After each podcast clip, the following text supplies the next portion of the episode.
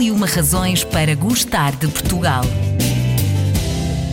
Razão número 46. Porto. É a cidade que deu nome a Portugal quando se designava de Porto Scale e mais tarde tornou-se a capital do condado portucalense. É ainda uma cidade conhecida mundialmente pelo seu vinho, pelas suas pontes e pela arquitetura contemporânea e antiga, com o seu centro histórico classificado como Património Mundial da Unesco. Com muitos encantos escondidos e outros à vista de todos, a cidade do Porto é uma das principais atrações para quem nos visita. Para falar comigo sobre este tema, tenho o vereador da Câmara Municipal do Porto, Manuel Aranha. A cidade do Porto é ou não é uma das razões para gostarmos de Portugal? Eu acho que é uma das principais, do meu ponto de vista, é uma das principais razões para gostarmos de Portugal, porque acaba por estar também associada à identidade de Portugal e até ao próprio nome.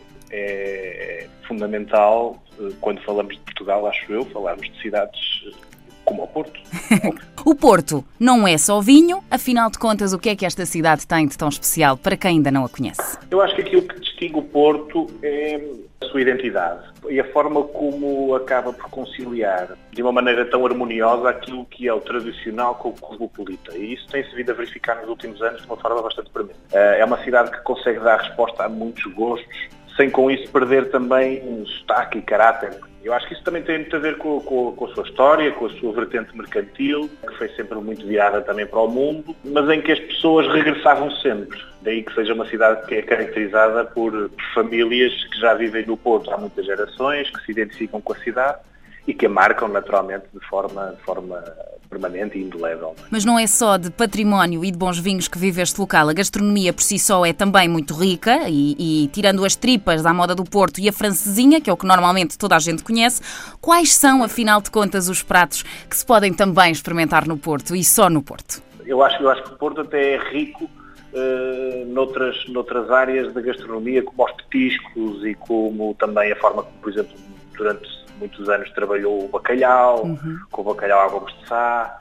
Eu acho que muitas vezes o Porto está associado a uma ou duas uh, marcas, por assim dizer. Isso acontece também, se formos a ver até de um ponto de vista uh, geográfico. Uhum. Uh, muitas vezes fala-se do Porto olhando apenas para a Baixa e para o centro. Mas eu acho que não podemos cair nesse erro e, e devemos tentar, naturalmente, abrir um bocadinho os horizontes e experimentar outras coisas, porque a cidade é muito mais do que esta, esta pequena área mais central da cidade. A hospitalidade é também uma das características principais uh, para quem visita a cidade do Porto. Por é que os uhum. portuenses nos recebem sempre tão bem? Eu acho que tem a ver um bocadinho com aquilo que eu disse há, há pouco, que é a forma como a cidade sempre esteve aberta para o mundo. Uhum. Uh, e, portanto, sempre se habituou a receber as pessoas de uma forma afável e de uma forma hospitaleira, por assim dizer, sem, sem naturalmente perder uh, o seu sotaque e aquela forma, às vezes é aquela forma tão familiar que esta as pessoas até acham que é, não, às vezes parece que estamos demasiado familiarizados com as pessoas, mas, mas tem a ver exatamente com o facto de tratarmos uns aos outros como se fôssemos uma família, isso é, é diferente do resto de outras, eh, de outras cidades. E quem é que visita mais a cidade do Porto? Portugueses ou estrangeiros? Conseguimos ter esta noção? Hoje já são, eu diria que hoje já são mais estrangeiros que portugueses. Nós temos uma grande carga ainda de portugueses, do turismo nacional, por assim dizer, que, uhum. que visita a cidade.